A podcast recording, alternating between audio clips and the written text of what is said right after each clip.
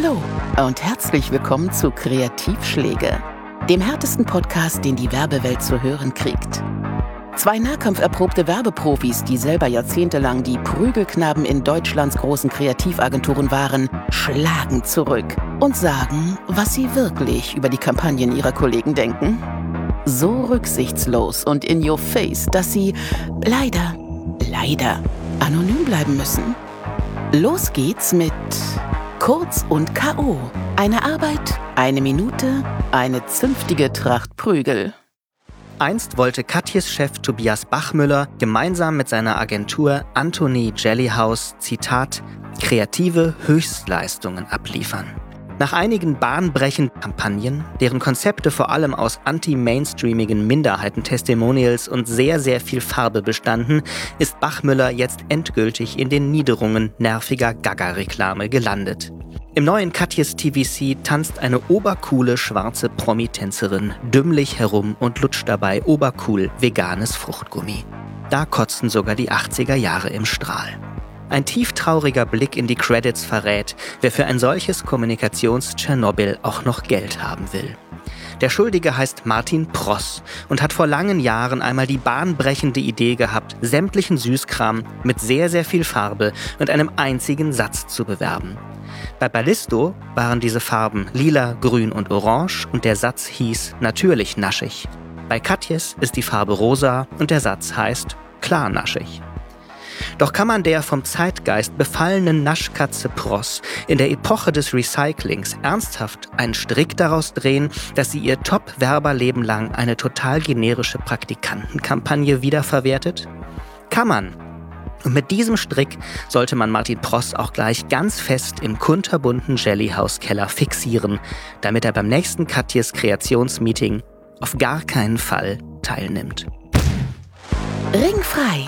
Die beiden dionysischen Draufgänger beglücken sich hemmungslos an dem Dopaminausstoß, den ihnen dieses lauschige Stück Reklamekompetenz beschert.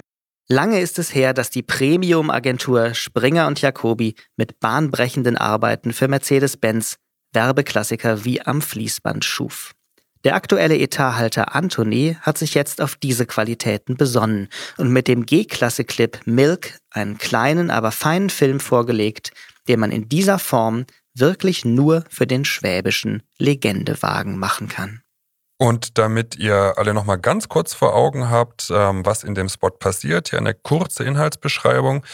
Wir sehen zunächst eine Frau im Supermarkt, die eine Tüte Milch nach kurzer Überlegung aus dem Regal auswählt, herausholt und dann schlägt sie die gläserne Milchregaltür mit so viel Kraft zu, dass die gesamte Scheibe in tausend Teile zerbricht.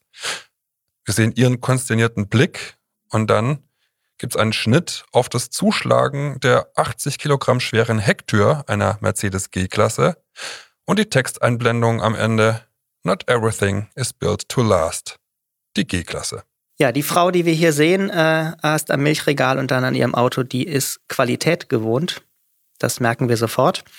Und wir sind aus der Werbung leider viel zu oft keine Qualität gewohnt. Deswegen, das wäre zumindest meine These, äh, freuen wir uns so sehr über einen gerade mal 23 Sekunden langen Film und besprechen den hier etwas ausführlicher.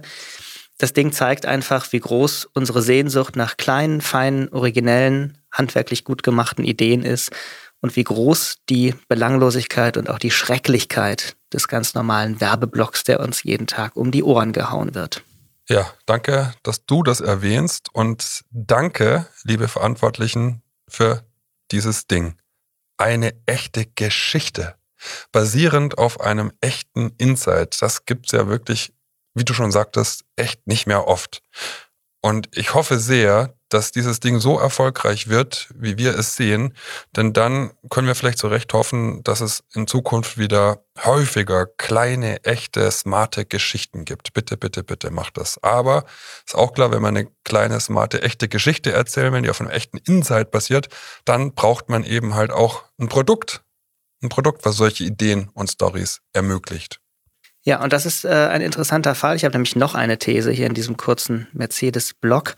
Denn dieses Auto, das ist ja der Mercedes unter den Mercedesen sozusagen, ne? das hat im wahrsten Sinne des Wortes eigentlich mehr Ecken und Kanten als jedes andere Automobil der Welt. Das ist ein Nimbus ein Status, wenn man so möchte, irgendwie auch ein Kubismus. Und hier kommt alles zusammen. Und ich äh, würde behaupten, dass man für so eine geile Karre überhaupt gar keine Larifari-Reklame machen kann. Denn das Produkt ist so fantastisch, hat einen so echten USP, ist so sehr wertig und besonders und ragt aus allem anderen heraus, dass es die Kreativen quasi dazu zwingt, hier mit Größe und auch mit Konsequenz zu operieren.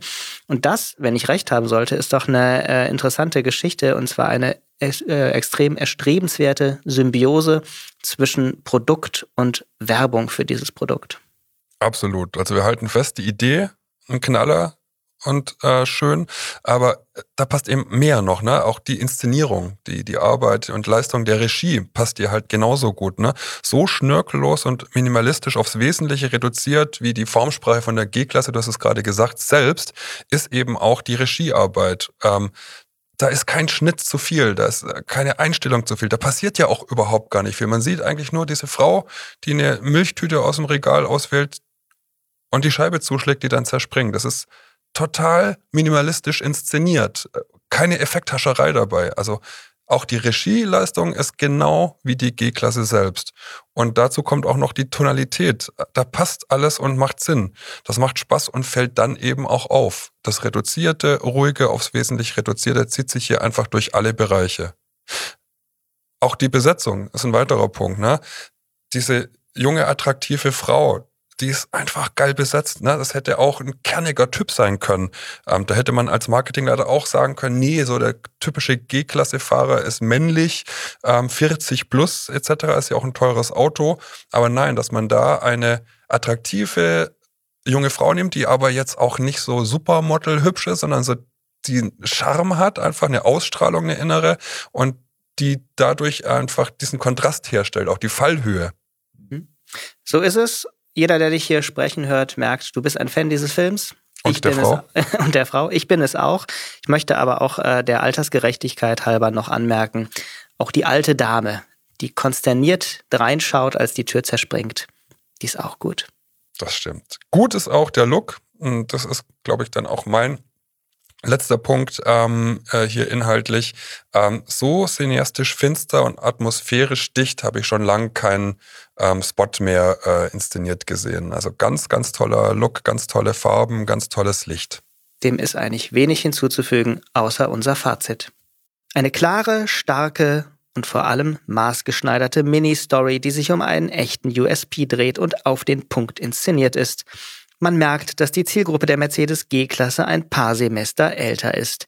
Denn sonst würden wir statt eines konsequent gedachten Werbeschmuckstücks eine arrogant dreinblickende Hipsterhorde in Second-Hand-Klamotten sehen, die zu elektronischer Musik vor dem Wagen herumhampelt. Gut, dass es noch Werbung für alte weiße Männer und ihre Lieblingsspielzeuge gibt. Und zum Abschluss kommt Kurz und K.O. Eine Arbeit, eine Minute, eine zünftige Tracht Prügel. Ein Lichtjahr würde bei weitem nicht ausreichen, um in aller Kürze auf den Punkt zu bringen, wie unendlich beschissen die aktuelle Social-Media-Kampagne von Pringles ist. Unter dem Motto What's Your Flavor stellen sich hier ein paar Aufmerksamkeitsdefizits geplagte TikTok-Nutzer zur Schau, die sich, Achtung jetzt kommt's, passend zur Farbe ihrer Lieblingschipsorte kleiden. Also irgendwie orange, grün, rot, blau oder lila. Aus Ende, Kampagne fertig. Dafür klingt das PR-Geblubber der Agenturverantwortlichen bei We Are Social in London wie das Gefasel eines Feuilletonisten, der einen Bierschiss mit Kunst verwechselt. Zitat, man hätte sich von der wiedergewonnenen Freude an Mode nach dem Lockdown in den sozialen Netzwerken zu der Idee inspirieren lassen. Ernsthaft? Was bräuchten die wohl als Inspiration, um auf eine echte Idee zu kommen? Eine Zombie-Apokalypse? Den Dritten Weltkrieg oder Mario Barth als Bundeskanzler? Aber vielleicht haben sich da einfach die richtigen gefunden. Eine gehirnamputierte Marketingaktion von schwachsinnigen Kreativen für eine Schwachmatenmarke mit Fans, deren Kartoffelchip-dünnen Resthirne so knusprig frittiert und verblödet sind, um da freiwillig mitzumachen. Das war Kreativschläge. Der härteste Podcast, den die Werbewelt zu hören kriegt. Bis zum nächsten Mal. Kurzer Nachschlag. Wenn ihr eine Kampagne seht, die es dringend mal braucht, egal ob Haue aufs Maul oder Honig ums Mäulchen, immer gern her damit. Schickt uns eure kritikwürdigen Fundstücke, am besten mit Link zur Arbeit an rückschlag.kreativschläge.de.